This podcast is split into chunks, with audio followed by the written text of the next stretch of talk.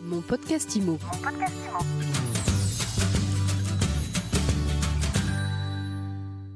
Bonjour et bienvenue dans ce nouvel épisode de mon podcast IMO. Tous les jours, je reçois celles et ceux qui font l'immobilier et aujourd'hui, je suis avec le patron d'un réseau immobilier qui cartonne, qui s'est lancé juste avant la crise sanitaire, Michael Abitbol. Bonjour. Bonjour. Vous avez lancé Maurice Immobilier en 2019. Vous en êtes aujourd'hui à 18 agences immobilières en région parisienne. Qu'est-ce qui vous a poussé à créer votre marque? Alors, nous, chez Maurice Immobilier, auparavant, on faisait partie d'un gros réseau national français. On avait quatre agences immobilières sur, euh, sur Paris et proche banlieue.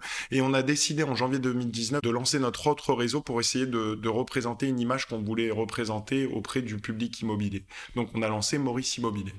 Donc, vous étiez franchisé traditionnel Alors, on était franchisé Orpi, et on a décidé d'enlever la franchise euh, courant de l'année 2018 pour essayer de donner une image de ce qu'on voulait représenter dans l'immobilier. Et donc, on a décidé de quitter la structure Orpi pour monter Maurice Immobilier. Donc, on, avait quatre agences Orpi.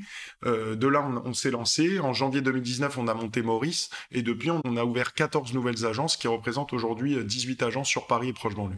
Qu'est-ce qu'elles ont de plus, vos agences Maurice? Alors, nous, chez Maurice Immobilier, on, on a ce côté humain. On est très digital. On travaille beaucoup, beaucoup sur la communication, les réseaux sociaux. Et c'est ce qui fait aujourd'hui la différence dans notre groupe. On est jeune, dynamique, on a beaucoup de négociateurs, on est plus de 120 collaborateurs. D'ailleurs, on est toujours en recherche active dans le recrutement. Et ce qui fait aujourd'hui la différence, c'est la digitalisation euh, du milieu de l'immobilier grâce à notre structure. Alors, euh, pour nos auditeurs, je précise que Maurice, c'est M-O-R-I-2-S. Il vient d'où ce nom? Bah écoutez, c'est très simple. C'était le nom de mon grand-père. On l'a un Et petit pas peu le prénom alors hein? Voilà, c'était le prénom de mon grand-père. Et je l'ai un petit peu modernisé parce Ah, que... il s'appelait Maurice Voilà, MAU. exactement.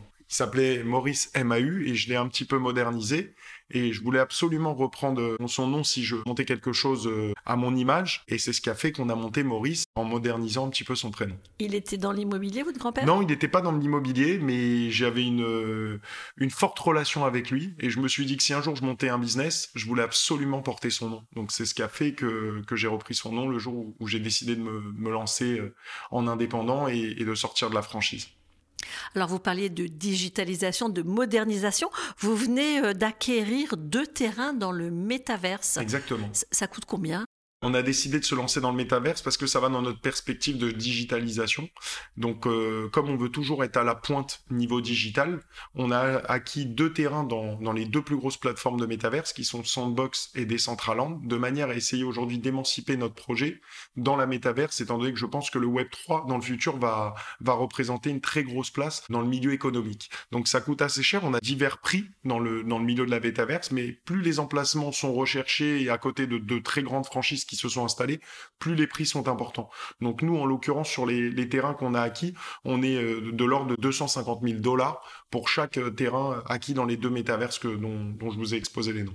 Mais ça, c'est un coup de com ou vous croyez vraiment qu'il y a une vie parallèle Nous, qui va on se est en train de développer un projet puisqu'on a acquis ces terrains. Pour le moment, on est en train de développer à l'intérieur de ces terrains des projets et on a pour objectif d'être un incubateur de marques à l'intérieur de nos terrains pour essayer de développer des centres commerciaux et installer des marques à l'intérieur de ces centres pour essayer de générer un flux de clients à l'intérieur de ces centres. Et nous, en tant qu'agent immobilier, on développera tout simplement la structure de pouvoir faire l'installation de, de marques à l'intérieur de ces centres commerciaux et de représenter euh, le métier d'agent immobilier. Au-delà du métaverse, quels sont vos objectifs de développement pour Maurice Immobilier? Alors, Vos je- enjeux? Alors, chez, chez Maurice Immobilier, on développe également la franchise. Donc là, aujourd'hui, on a ouvert déjà deux franchises. Il y en a une troisième qui va ouvrir en septembre dans le cinquième arrondissement. On a pour objectif, certainement avant la fin de l'année, de- d'en ouvrir encore quatre ou cinq, ce qui représentait à peu près 7-8 franchises avant la fin, fin 2022.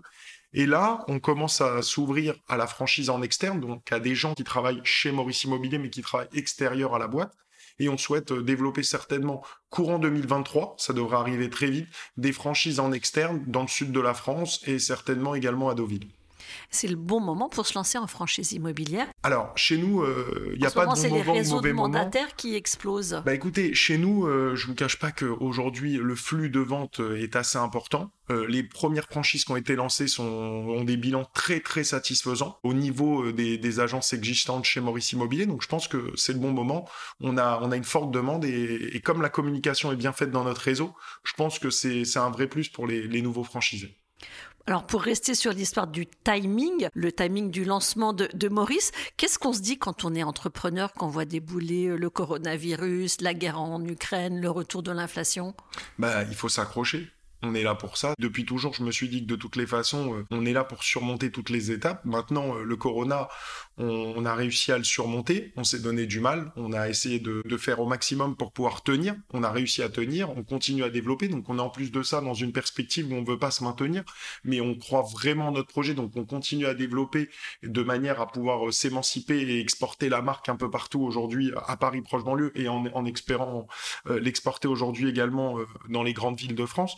Mais euh, si j'avais un mot à dire, c'est il faut s'accrocher. Voilà, on a vécu des moments difficiles. Aujourd'hui, je pense qu'ils sont, on a passé ces moments et il faut voir de l'avant. Donc on, on, on est présent et on essaye de se donner du mal pour essayer d'y parvenir.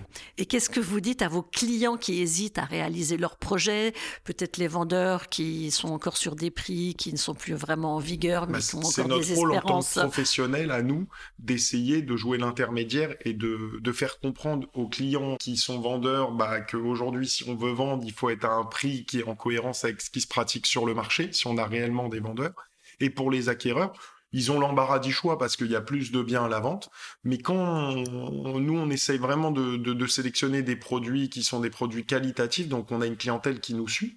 Et donc, euh, bah, les, les acquéreurs, en général, quand on a des jolis produits, euh, ils sont présents et ils font des acquisitions, il n'y a aucun problème. Merci beaucoup, Michael Merci de m'avoir reçu. Je rappelle que vous êtes le fondateur du groupe Maurice Immobilier et je vous dis à très vite pour un nouvel épisode de mon podcast Imo. Merci, à bientôt, Ariane. Mon podcast Imo.